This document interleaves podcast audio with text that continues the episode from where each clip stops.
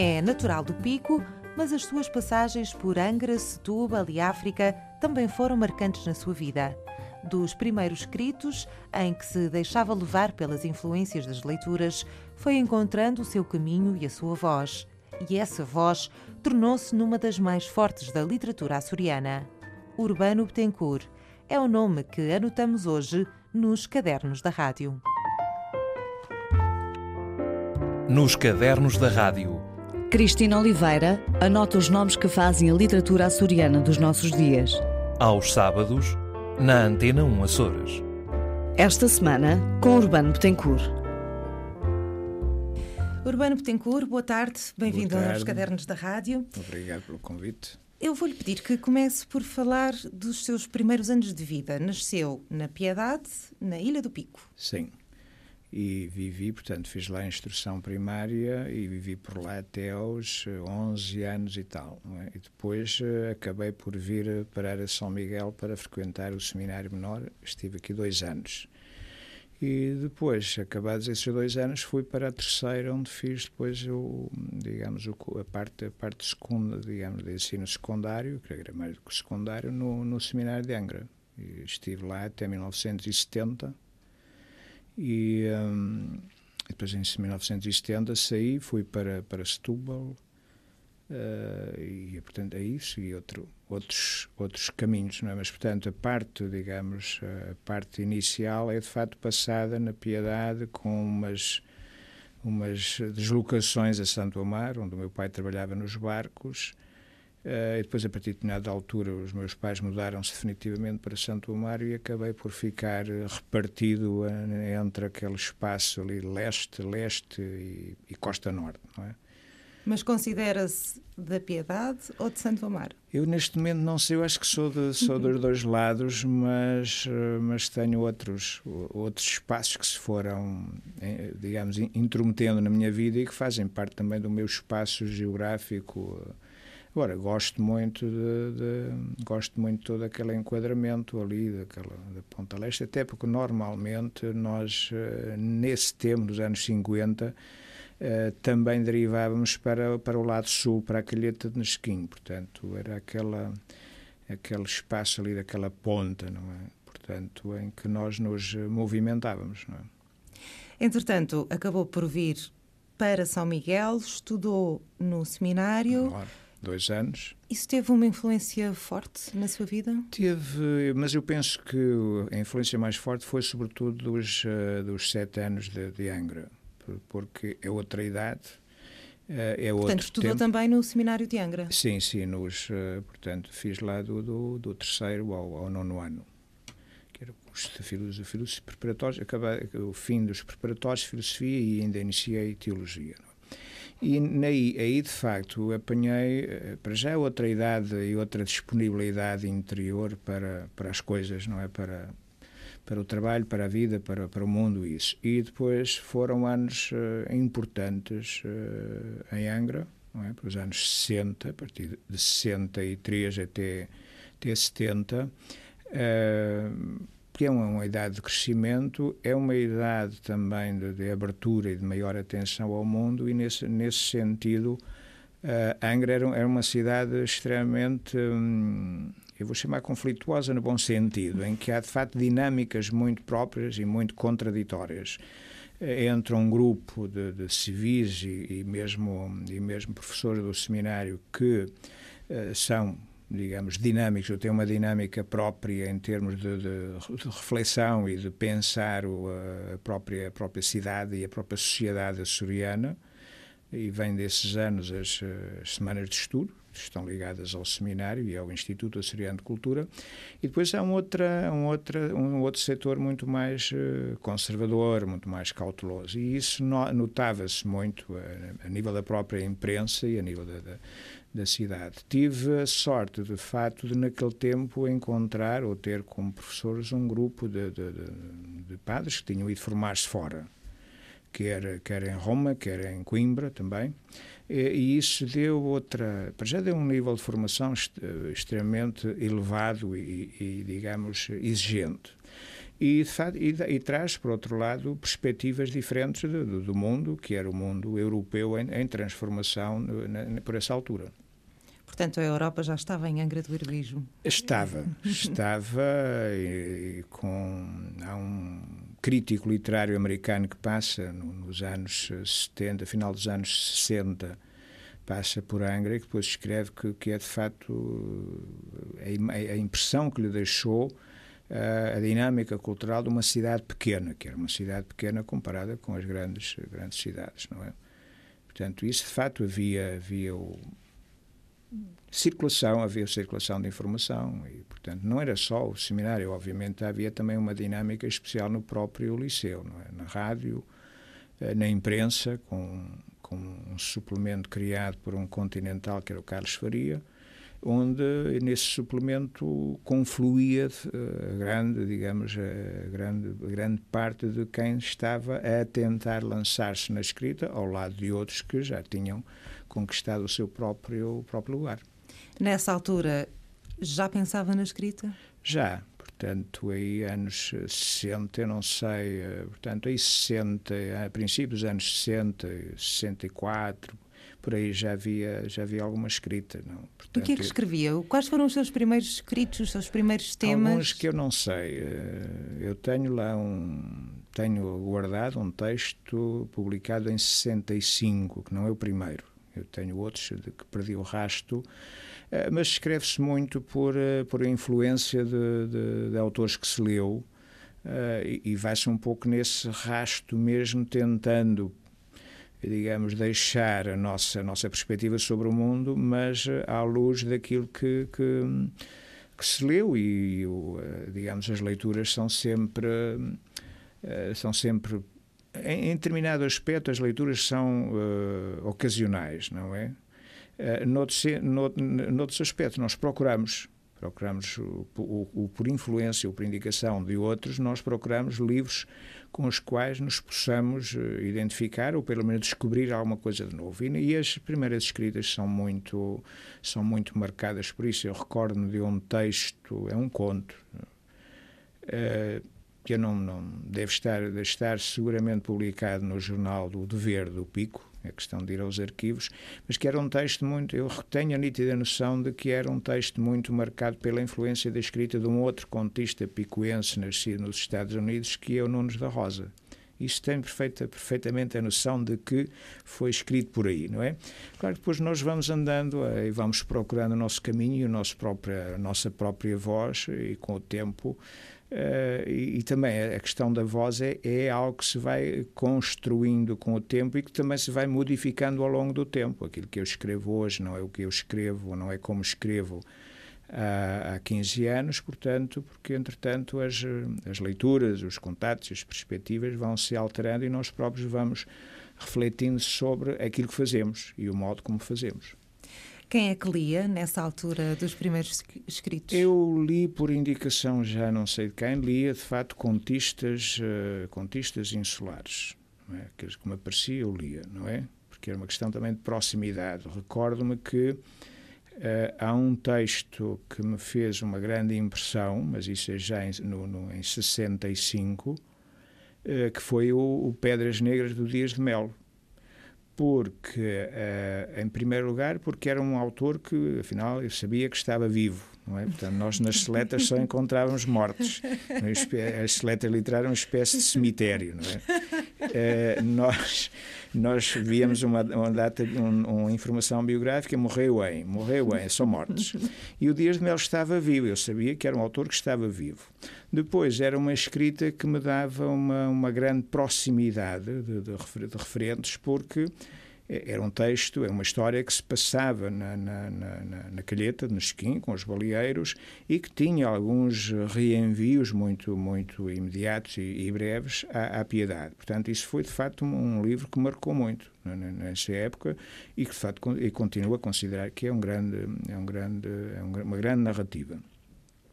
Mas li, li muito Camilo Castelo Branco, li o Essa de Queiroz, li, li Júlio Diniz e depois li uma quantidade de brasileiros que havia, num, havia na biblioteca do, do, do seminário, desde o Jorge Amado, o Érico Veríssimo, Uh, e depois aqueles uh, os românticos que havia por ali, mas portanto a nível narrativo eu tive contato com pelo menos com esses dois narradores uh, que são referências na, na, na, literatura brasileira.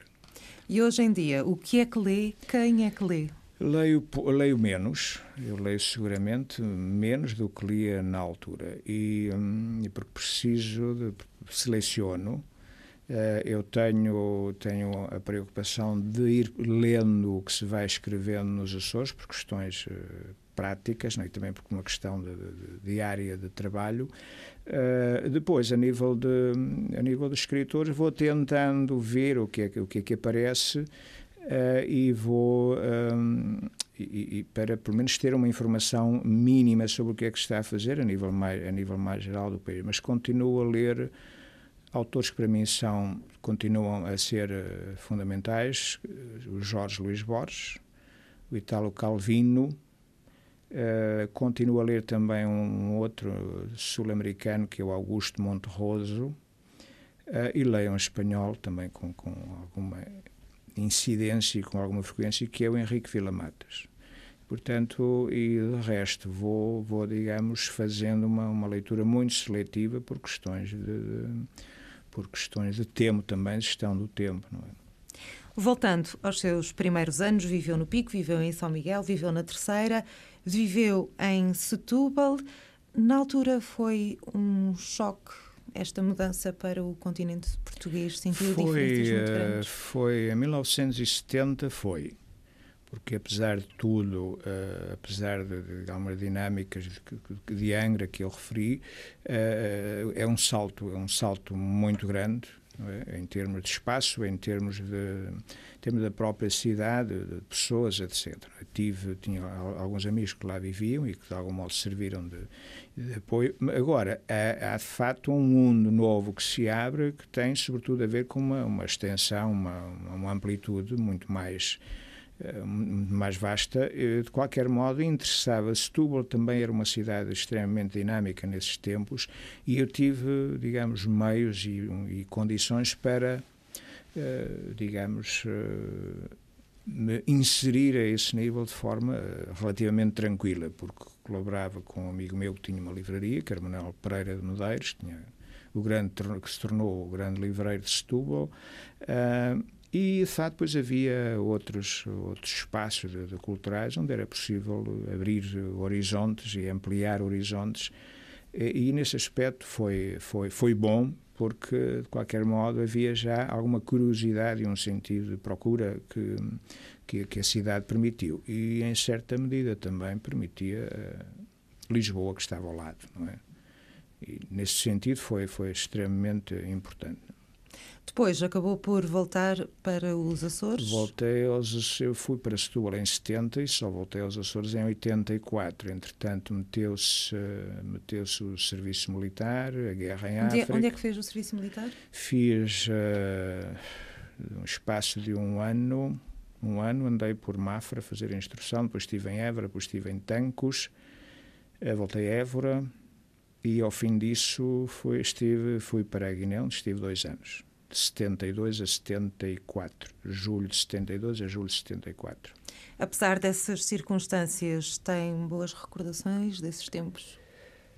Uh, tenho daquilo que está para lá de, portanto, uh, daquilo que é propriamente o. daquilo que fica para lá do, do, do serviço militar, da experiência da guerra, fica sobretudo a Uh, ficam sobretudo as, as, amizades e os amigos. Eu tenho um grupo de amigos que, com quem mantenho contatos muito, muito próximos. Isso ficou é, porque é também o resultado, de, digamos, de experiências muito, muito particulares, não é? E, de facto, nessas, nessas condições há amizades que ficam, que se, que se formam, e, porque eu, de facto, não... Eu formei, uh, digamos, eu fui para, para Mafra, depois em Évora, uh, e fui integrado num, num, batalhão onde apenas havia um outro açoriano, da terceira, portanto o resto era tudo gente do, do, continente, e acabei por criar grandes amizades que ainda hoje mantenho. Foi o seu primeiro contato com a África, eh, segundo depreendo as suas palavras, mas isso nota-se na sua literatura também? Nota-se nota de forma, de forma indireta, eu de qualquer modo, ou de alguma maneira, a, a, minha, a minha relação com cultural e literária com Cabo Verde é uma, resultante da, da, da, experiência em África, não é? Porque é uma, uma, uma, consequência indireta, não é? Porque através da música cabo-verdiana que eu ouvia, eh, eh, alguma coisa suscitou em mim a curiosidade sobre aquele espaço, aquelas ilhas, que são outras ilhas, com outra, com outra cultura bastante, bastante diferente, e foi por aí que tudo, de algum modo, começou. Uh, depois uh, acabei por, uh, com o tempo, chegar, a, já numa, no domínio da investigação, chegar ao conhecimento daquilo que tinha sido a presença cabo-verdiana nos Açores, em termos literários e culturais, nos anos 40, graças ao Pedro da Silveira e, portanto, essas coisas depois acabaram. Vamos perceber isso um bocadinho melhor. Pois. uh, os anos 40, uh, eh, os anos 40, uh, eh, no princípio dos anos 40, o Pedro da Silveira está por Ponta Delgada.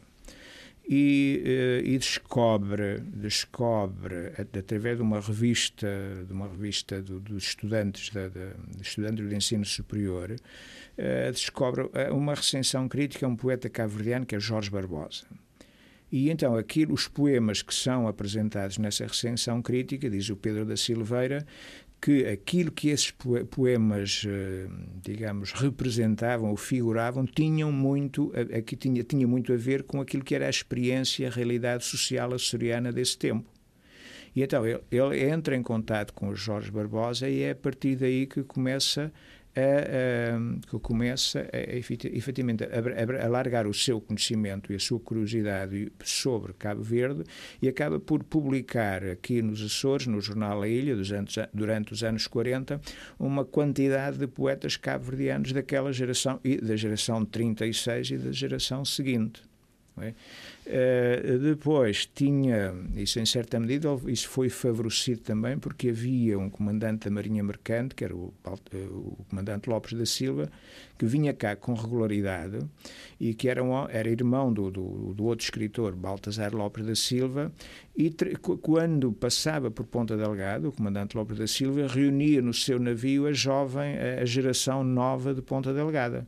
Eduino Jesus, eh, Pedro da Silveira, e, portanto, esse grupo que, se, que, que fun, funcionava aqui em torno do jornal A Ilha. É?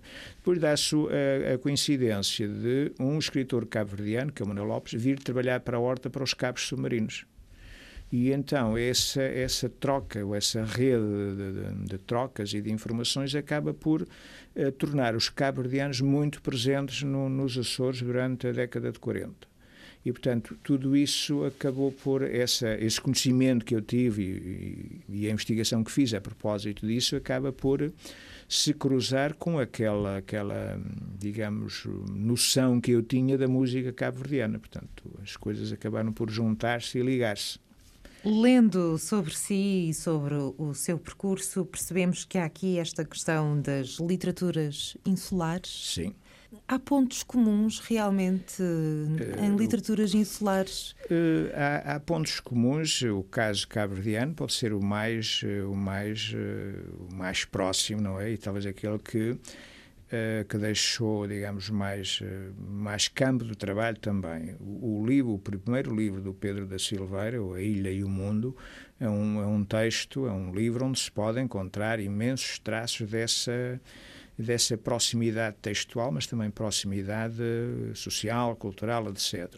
Depois, é possível encontrar determinados aspectos, mesmo nas literatura, na literatura eh, das Canárias, é uma língua diferente, é uma cultura diferente, mas é possível encontrar traços, pontos comuns que dizem respeito a uma experiência insular que se manifesta independentemente da língua, independentemente da cultura. Essa, aquilo que se poderia chamar a condição insular, se quisermos, está ne, nesses poetas. Podemos... Mas isso transmite-se em quê, concretamente? Na forma de ver o mundo, no na, sentimento na, de isolamento? Eh, na, sobretudo nesta perspectiva de olhar para o mundo a partir de um centro, não é? De um centro que é o que é que é o que digamos é o círculo digamos da ilha a ilha como espaço espaço circular a partir do qual se a ilha como centro do mundo. é como um centro de onde, de onde, de onde está o, o, sujeito que vê. E isso há um poema do, do, do Tomás Morales que é, é, é, independentemente das diferenças, não é? Portanto, nós aqui temos excesso de água, não é? Eh, e há, há, de facto uma dimensão, nós falamos das brumas e da, da umidade, se quisermos, a perspectiva da geografia é, é, outra, não é? As condições do, do espaço, do solo, etc. Mas aquilo que é a partida ou a perspectiva sobre o mundo que fica para lá desses dados particulares acaba por ser, por ser idêntica, não é? Portanto, pelo menos era idêntica num determinado momento, não é? Em termos da distância, do, do de, de, esta perspectiva do infinito é? e do horizonte, que são traços que aparecem nas literaturas, não é? Eh, é possível que haja noutras, noutras literaturas se possa falar desta, digamos, desta estrutura do horizonte. Agora, nas, nas, nas poéticas insulares, é. é? Uh, eu há tempos andava, veio, encontrei um, um ensaio sobre a poesia, da, na, a poesia das Caraíbas, Uh, e aquilo que. Nunca associamos poesia pois, às Caraíbas, não pois é? Pois não, mas há. há portanto, uh, se pensarmos na Martinica, do, do, do Glisson, por exemplo, que é um, além de poeta, é um, é um, teorizador, de facto não é muito comum pensar-se nessas poesias. Pensamos mais em, em, em turismos e palmeiras e não sei o quê. Mas aquilo que eu. Portanto, eu não, a, a poesia, obviamente, não, não, não a conheço. Eh, a não ser os textos poéticos, alguns do, do Glisson, mas uh, aquilo que ele diz acaba por coincidir com. Aliás, ele chama uma, ele, o título do artigo uh, é Uma Poética da Esquizofrenia. Nós aqui não chegamos tão longe, não é? é? é? Mas esta dinâmica, ou esta tensão entre o estar, o espaço fi, fixo e, o, e, a, e, a, e a, a, tensão entre a presença e nesse espaço e depois a dinâmica para sair e, esse confronto é uma coisa que eles que eles obviamente encontram lá. E aliás as formulações de, as formulações que ele que ele lá faz acabam por vir a coincidir em certa medida com aquilo que o Nemésio ele, ele diz agora o Finholé que é o, o, autor do artigo diz isso mas o Nemésio tinha dito no, no, nos anos 30 sobre a presença da, da, não só da história mas da própria geografia que condiciona eh, condiciona um modo de estar, um modo de ser, etc. Mesmo que uma boa parte da história de que o Nemésio fala seja uma história da geografia. Não é? Portanto, a geografia no, conceito, no, no contexto do pensamento Nemésio não, não está ali a 50-50, vale tanto como, mas vale, em certa medida, acaba por valer mais do que a própria história. Não é? E essas formulações que nós, com que nós andamos por aqui a, a trabalhar, fui encontrá-las nesse num, num contexto em que eu não pensaria que pudessem ser formuladas de tal forma. Não é? Falando de Vitorino Nemésio, Dr. Urbano adaptou com José Medeiros o romance Mau Tempo no Canal. Como é que foi esse trabalho? Como é que foi essa história? Como é que isso aconteceu? Penso, eu já disse que noutra, noutras ocasiões que foi a, a, o meu primeiro grande contato com o Mau Tempo no Canal foi foi exatamente por causa desse trabalho. Eu já tinha já tinha lido é, é um daqueles romances que tem uma altura própria para ser lido e não se lê. Eu, pelo menos, não consegui ler aos 16, nem aos 17, li mais tarde. Uh, mas depois uh, entrar no, nos, nos meandros, nos pormenores do romance foi efetivamente com esse trabalho que fiz para, com, com o Zé Camedeiros. Porque é um trabalho em que nós temos de já temos de manter, ou mantivemos, de facto, alguma fidelidade à história do Nemésio. É? Portanto, houve essa preocupação consciente. De, de, sim, sim, de manter aquela história.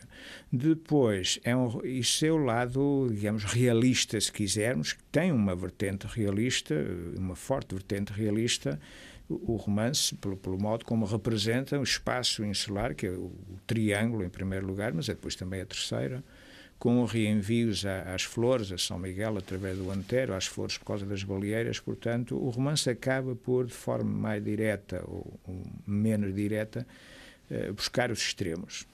Uh, e depois, é um romance com uma forte dimensão simbólica que tem. E, portanto, era preciso. A parte realista é fácil passar para o cinema, é manter o, o osso da história. Agora, a outra parte, que é a representação simbólica, o modo como as personagens interpretam os factos, isso aí já é outra, é a situação é mais, é mais, é mais complexa. Não é? E isso obrigou obrigou de facto a, a, fazer uma leitura quase microscópica para ver que, que, elementos daqueles é que deviam ser guardados ou podiam ser guardados e de que modo é que serão eh, guardados e integrados numa história mesmo com a sua dimensão simbólica. E houve choques entre a sua visão e a visão do, não, do Zé não, Não, não. Até que nós Estava aqui a tentar descobrir algum Não, ponto. não. Isso nós tínhamos, eh, nós tínhamos, independentemente da leitura que, que, podemos fazer, ou, ou, digamos, valorizar um aspecto, valorizar mais um aspecto, ou valorizar outro, eh, nós tínhamos mais ou menos a noção de que o que é que estava ali de essencial, não é? E penso que o ficou. Tinham já nessa altura a noção de que seria hum, um trabalho tão marcante? No, na altura, não. Não, porque eu fiz, porque senti, foi necessário fazer, mas não pensei que depois eh, que isso ficasse, eh, ficasse um trabalho, digamos, que me, que me marcasse assim dessa forma, não é? em termos de trabalho e de investigação, porque eu depois, quando comecei a relacionar o, o mau no canal e, e outros, Uh, tinha de facto essa, essa noção dos pormenores dos sítios e de qualquer modo levei um tempos, uh, levei uh, cerca de 15 ou 16 anos a lecionar um mau tempo no canal e, uma, e normalmente ou com a continuidade eu ia encontrando sempre elementos novos, significações novas que vão, resultam dessa leitura continuada. Lecionar uma obra como Mau Tempo no canal é tarefa fácil? Quando lecionou, que idades, mais eu ou menos? Eu lecionei no, no, no, quarto ano, quarto ano da, da, da, licenciatura eh, na universidade, portanto, português, francês, português e inglês. Estava integrado na cadeira de literatura açoriana e, portanto, abrangia alunos do quarto ano, fim de, de licenciatura em, em, ensino, português, francês, português e inglês.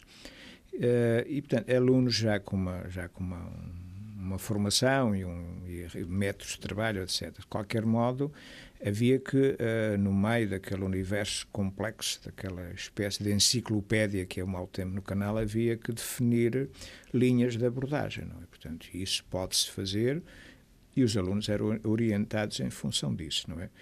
Mas Também mesmo nós... nesta, nestas camadas, que são camadas mais jovens, havia a, a noção desta obra e de Vitorino Nemésio continua a ser uma referência?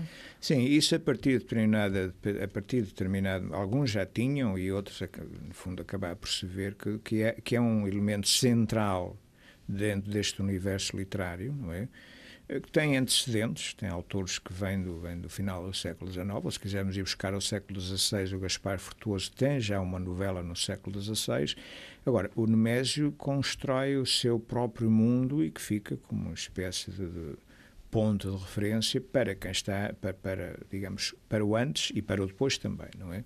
E escreve-se, de facto, com a noção de que, do qual é o lugar que o Nemésio ocupa dentro deste universo cultural e literário, eh, embora eh, também se saiba que cada um depois constrói o seu próprio, o seu próprio caminho, não é? Mas, de qualquer modo, a lição do Nemésio está lá mesmo que não fique o modelo. Nós podemos, não, ninguém escreve romances como, como o Nemésio escreveu, não se escreve contos, a poesia também não, não, não, Mas, de qualquer modo, a lição e os modos de, e a linguagem do Nemésio estão lá, não é? No seu caminho pessoal, Dr. Urbano, já encontramos poesia, narrativas, ensaio. Qual é o seu preferido? Eu, isso depende, se formos ver aí o percurso, obviamente eu comecei pela poesia. É?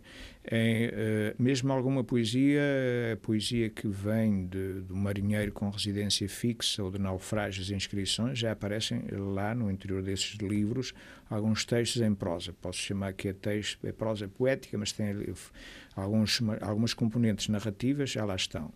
Uh, depois comecei a experimentar a narrativa, não é? E, e também uh, também é uma. Eu, eu penso que um, escolher entre a narrativa e a, e a, poesia, entre a lírica e a lírica, depende muito de determinadas circunstâncias do, do, do espaço, do, digamos, do espaço, do tempo e das condições interiores também numa, numa, determinada altura, não é? E da mensagem que se quer transmitir? Sim, e também de, há coisas que a poesia, há coisas que eu digo na, digo na narrativa, não, não digo na poesia, não é? E há outras que, pela, pela sua natureza concisa e impressiva, acaba por, por uh, dizê-las só na, na, poesia. Porque a poesia, por si, por si mesma, é, é, é uma, uma expressão muito mais concisa e muito mais sintética a prosa exige outras, eh, digamos, dimensões, outras amplificações, não é?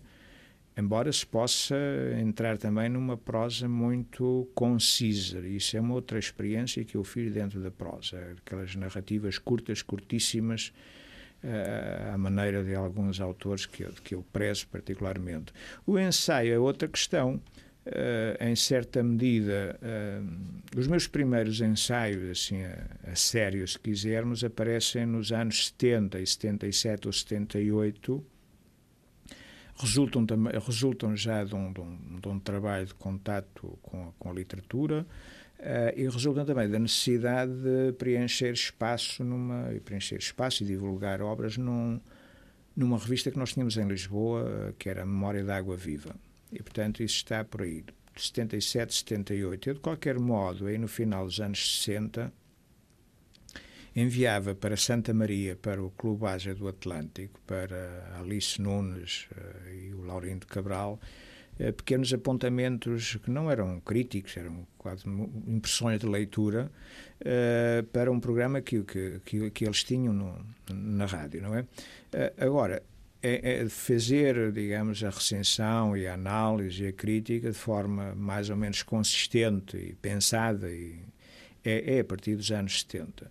E depois, quando isso continua, não é? Fui fazendo e depois, eh, quando, quando se proporcionou a necessidade, ou quando surgiu a necessidade de eu próprio trabalhar mais os autores que estava a lecionar, isso, isso levou-me a efetivamente a, a, entrar muito pela investigação, não é? E continuo a fazer, não é? Portanto, não, não parei. A sua investigação, calculo eu que seja realmente uma, uma parte uh, fundamental do seu trabalho. Já trabalhou com pessoas, já escreveu sobre pessoas, uh, escreveu sobre José Martins Garcia, por exemplo, foi seu colega na Universidade de Sim, Açores. Sim, foi colega, foi meu professor em Lisboa. E, e fiz eh, sobre José Martins Garcia, para lá do que está disperso, Fiz a tese de doutoramento, foi sobre Martins Garcia, que está aí a ver se, se, se é publicada este ano, em princípio será, não é?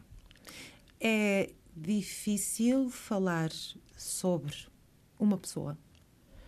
É, sobre as pessoas, é, sobre os autores é, é, melhor falar, não é? é melhor Porque as pessoas, nós, nós autores. associamos às pessoas, ainda, ainda digamos, a pouco mais de oito dias nós, nós estivemos nas Flores para, para uma homenagem ao Pedro da Silveira uh, e o Pedro da Silveira é um autor que é um autor de, de grande qualidade poética, é um grande investigador mas há ainda uma imagem muito associada ao Pedro que é o do seu temperamento e isso prejudica a abordagem, a aproximação à, à obra dele. Portanto, eu falo, digamos, do, do, dos, dos, autores interessa-me a obra, portanto, aquilo que é propriamente a biografia eh, interessa-me alguma coisa, porque a biografia, de algum modo, lança luz sobre aspectos, não é?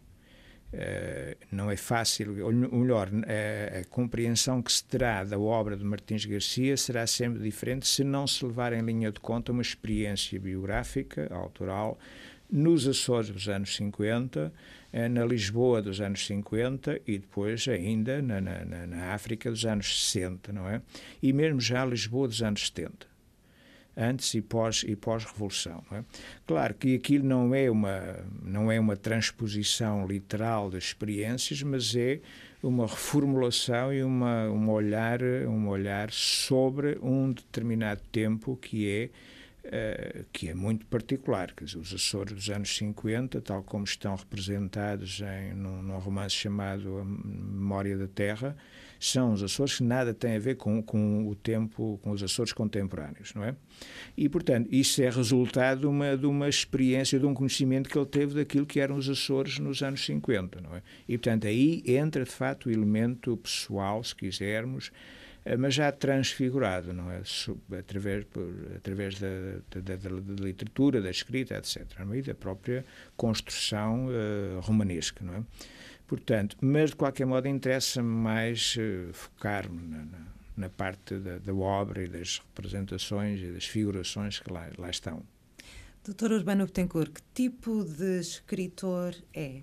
Consegue rabiscar qualquer coisa no, no talão das compras uh, ou tem de estar no seu espaço? Não, uh, há coisas que surgem e eu, eu anoto, uh, vou anotando porque são, pequenas, são pequenas ideias que ficam para ali, pequenas frases, sugestões que até que podem resultar de uma situação experiencial ou que podem resultar de uma leitura e anoto. Anoto porque mesmo que não não sur, não sejam não sejam utilizadas de imediato, há, ficam.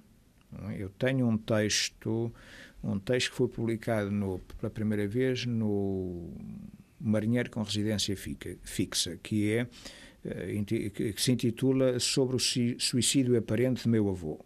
Aquele texto, a primeira coisa que me surgiu foi a última frase. Eu guardei-a e depois levei muito tempo a tentar construir uma história que justificasse aqueles desfechos. Portanto, estes, o caminho para chegar uh, nem, sempre, nem sempre surge de uma, forma, de uma forma cronológica ou lógica, se quisermos.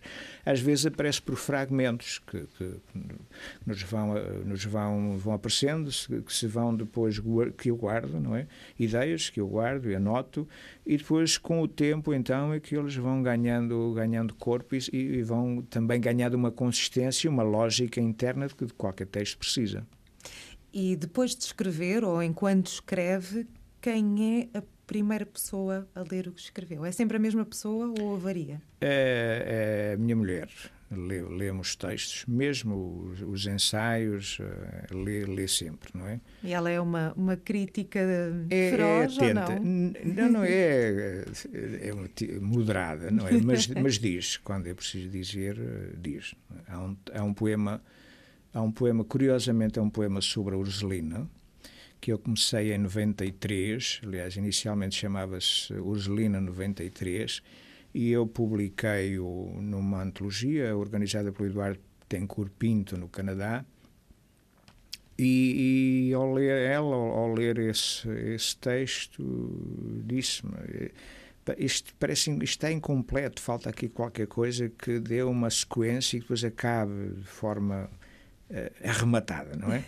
e, e, eu tive, de facto, depois o, o, poema que está hoje publicado é, um, é outra coisa já diferente da, que, da, da sua versão inicial. Portanto, tive de ir à procura de outros elementos referenciais e culturais da própria Roselina para chegar àquele e agora está de fato um poema bem bem bem concluído na altura não estava acabava muito cedo e foi, foi de facto ela que me, que me falou, que me chamou a atenção para esse aspecto de. Faltava incompleto. ali qualquer coisa. Faltava qualquer coisa. Doutor Urbano, vamos falar de títulos. Eu gosto particularmente de alguns dos seus, como este Que Paisagem Apagarás. É trabalhoso conseguir um título, principalmente um título assim? Esse foi, esse foi muito, muito, muito fácil porque fui buscar um fui buscar um, um, poema de um amigo meu das Canárias.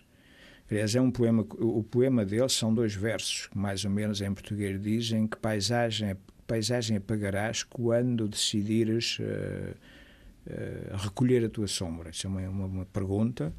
Uh, e eu depois disse quando uma pergunta difícil é de passagem é não é não é fácil e eu quando vi o quando vi o poema disse vou vou quando eu, o próximo o meu próximo livro vai vai vai vai ter como título este poema ou a parte do poema não é? Portanto foi outra vez preciso construir alguma coisa? Uh, não, não não. não. Penso que aí não foi muito. E acabei por ele ele inicialmente pensava que era um livro de poemas mas é um livro de narrativas uh, o, o paisagem não é? E acabei por uh, por só utilizar o primeiro verso eh, que fica assim uma, uma frase estranha, porque falta ali um ponto de interrogação e falta o resto, eh, mas esse, esse até não deu muito, muito trabalho, não é? Um chá imprevisível. Um chá imprevisível tem, tem a ver com tem a ver com o título de um quadro, uma pintura de um amigo meu brasileiro, não é? Uh, o chá imprevisível da imaginação. Uh, e eu uh, depois acabei por utilizar esse título, embora contextualizando num, num, num espaço que é, que é o das Lajes do Pico, Uh, também como forma de depois incluir, incluir o, o autor, que é o Semi Braga, no, na, própria, na própria ficção. Portanto, estes exemplos de que estamos a falar acontecem naturalmente, digamos assim. Já teve que lutar bastante. Já, portanto, há títulos que levaram muito mais, eh, que me levaram seguramente muito mais, muito mais tempo e, e, alguma, e alguma dificuldade. Eu recordo que o Marinheiro com Residência Fixa foi um título que que só me surgiu para, para, para, lá, para, para, para o fim. Portanto, os poemas foram escritos a pouco e pouco, foram se acumulando. E depois uh, há um poema que me, que me leva a esse título, que é um dos poemas iniciais, mas que é, o, é um poema inicial, mas foi dos últimos a ser escritos, não é? E é a partir desse poema que eu acabo por avançar para esse título, não é? O África, o África frente e verso, eu tinha, digamos, a, a, precisava de um título que juntasse, eh, que desse de algum modo uma indicação sobre a dupla natureza dos textos eh, que ali estão reunidos, são textos sobre a guerra ou na sequência da guerra, eh, e acabou por me surgir essa expressão comum, que é o frente e verso, mas que ali, ali ganha outros contornos, porque no fundo a frente é a frente de guerra o verso pode ser o outro lado da guerra, mas pode ser simultaneamente uma, uma, uma referência ao próprio, à própria escrita, à linguagem, ao verso, que lá está, uma parte dos textos são em verso, não é? E, portanto, mas foi assim um título que não me surgiu à primeira, não é? Frente e verso, podemos falar disto também quando falamos de trabalhos feitos com outros autores, já colaborou com Alberto Péssimo? Trabalhei com o Péssimo em dois livros, o Antero e o Santo Amar sobre o Mar que são, são, são, são formas diferentes de colaborar, porque no, o Santo Amaro, eh, ele o, Péssimo esteve a passar férias no Pico, fez uma série de desenhos e depois disse-me, ah, havia de escrever um texto para, para, para estes desenhos e depois arranjo-te o, arranjo o livro, não é? E eu, de facto, comecei, uh, comecei a escrever os textos, o primeiro texto que eu, que eu escrevi é o último, que aparece em último lugar, não é? E depois é que tive de ir compondo aquela história, pensando, investigando, porque há muita informação histórica aí nesse livro, embora trabalhada com outra perspectiva. Portanto, esse surgiu dessa forma. O, o Antero é a partir de um texto, de um, de, um, de um soneto que eu tenho sobre o Antero, que ele leva e que vai, vai, vai ilustrando parcialmente. É só um soneto que ocupa o, texto, o livro todo. Portanto, ele foi fazendo uma série de ilustrações diferentes. E, portanto, são, foram formas diferentes de, de trabalhar com, com Alberto Pécio, não é? Com o Seixas Peixoto, nós fizemos o Lugares, Sombras e Afetos. Aí é um projeto diferente, porque ele tinha os textos e é que se encarregou da coordenação e da concepção técnica do próprio livro e, e foi ilustrando texto a texto, exceto um que ele não quis ilustrar, porque era um texto sobre a guerra. E não quis? Não, diz que. E ficou sem ilustração, não é? Porque ele disse que não tinha qualquer experiência de guerra, eh, que era preferível deixar o texto sem ilustração e aberto à, digamos, à imaginação do, do leitor. É? Vamos falar de projetos para os próximos tempos, vamos uh, possivelmente ter a oportunidade de assistir à publicação da sua tese de Sim, doutoramento? Sim, em princípio é o que está em andamento neste momento e, e, e, eh, portanto, em princípio tudo se encaminha para que seja publicada, publicada este ano. É? Agora, outras coisas, a nível da escrita, da criação, está tudo um bocado ainda numa fase de fermentação e não há assim nada uhum. em nada em, nem sequer em... uma pista não me dá uma pista não não sequer. porque não não posso dizer que vou fazer ou não vou fazer tenho lá esboços acabado digamos esboços embriões de alguma coisa, mas isso não, não dá material suficiente. Neste momento estou com mais. tenho outros projetos mais a nível da, da investigação. Não é? Claro. Se tivesse de apostar, apostaria que a sua próxima publicação será poesia, narrativa ou ensaio? Eu gostaria, portanto, eu gostaria mais da, da narrativa, que fosse mais a narrativa, por, por, por isso vai me permitir uh, avançar para outras experiências que eu quero, quero tentar. E a poesia vai, a poesia vai surgindo lentamente, sem, sem preocupação, mas também sem pressas. Portanto, gostaria, eu preferia, pessoalmente preferia que fosse que saísse alguma prosa no, depois da tese. Urbano Tencourt, muito obrigada por ter vindo aos Cadernos da Rádio. Obrigado eu pelo convite e até uma próxima ocasião.